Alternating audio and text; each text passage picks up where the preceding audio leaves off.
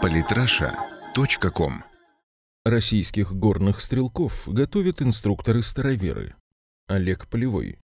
В армии России обратились к практике, столетиями успешно применяемой за рубежом и уже послужившей на благо Красной армии. Практическую подготовку у отечественных военных определенных навыков будут осуществлять те люди, у которых от этих навыков зависит повседневная жизнь. Министерство обороны России проводит интересный эксперимент. В тайгу Республики Тыва, более чем в 100 километрах от ближайшего населенного пункта, выброшена группа из 10 мотострелков и спецназовцев, прошедших горно-стрелковую подготовку в центре Ергаки. В безлюдной тайге военнослужащим предстоит отработать навыки в области выживания, ориентирования на местности, передвижения по пересеченной местности, добычи и приготовления пищи. Помощник командующего войсками Центрального военного округа Ярослав Рощупкин.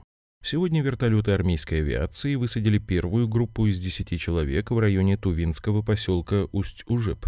Горным стрелкам, которые ранее прошли программу обучения в Центре военно-спортивной подготовки Ергаки в Красноярском крае, предстоит под руководством инструкторов пройти маршрут повышенной сложности по берегам реки Малый Енисей. В принципе, на первый взгляд ситуация вполне стандартна, вот только инструктор у бойцов далеко не обычный. Премудростям жизни в тайге военнослужащих учит представитель сибирских староверов. Командующий войсками Центрального военного округа генерал-полковник Владимир Зарудницкий.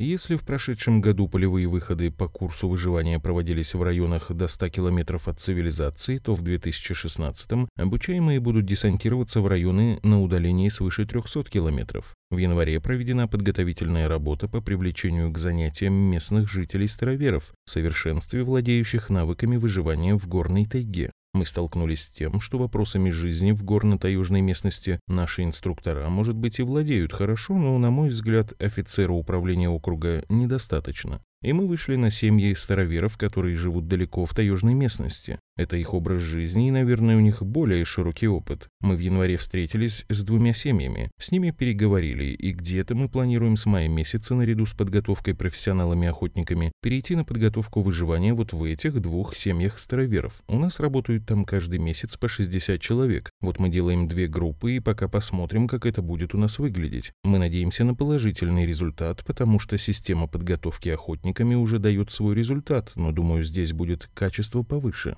Сетевая общественность на новость отреагировала неоднозначно. Одни ее представители радовались и хвалили военное руководство за хорошую идею, другие эту же идею едко высмеивали. Кто же прав на самом деле? Объективно говоря, российские офицеры и генералы не придумали ничего принципиально нового, а творчески доработали хорошо известный опыт, как чужой, так и отечественный. Уже столетия назад военачальники поняли, что люди, выросшие вдали от больших городов, обладают ценными для военного качествами, в среднем значительно чаще обитателей мегаполисов. История знаменитых американских рейнджеров фактически началась с привлечения британцами на службу в отдельные отряды охотников-трапперов из союзных племен индейцев. Сама жизнь заставляла этих людей быть мастерами налетов, набегов, засад и меткой стрельбы.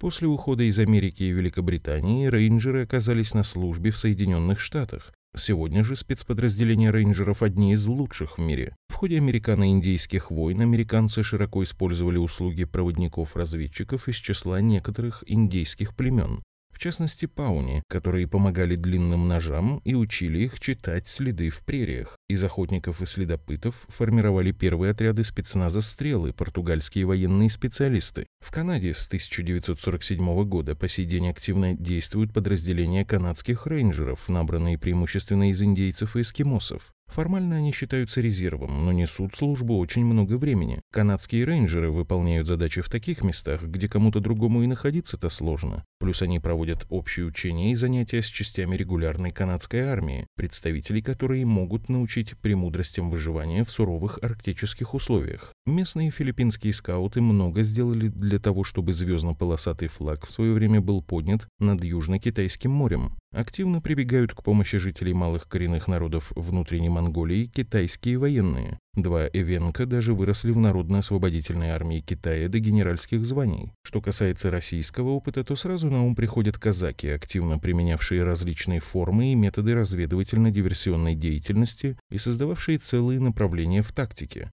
А в годы Великой Отечественной войны в Красной армии пригодились навыки таежных охотников, умевших бить белку в глаз. Причем снайперы сибирскими корнями не только сами ликвидировали нацистских солдат и офицеров, но и передавали премудрости снайперского искусства другим стрелкам. И вот теперь сибирские староверы Молодых бойцов будут учить выживать в тайге люди, которые сами это успешно делают годами и десятилетиями. В этом деле лучших наставников, чем люди, живущие в тайге десятилетиями, не найти. Подписывайтесь на наш канал в Телеграм. Самые интересные статьи о политике и не только. Читайте и слушайте каждый день на сайте polytrasha.com.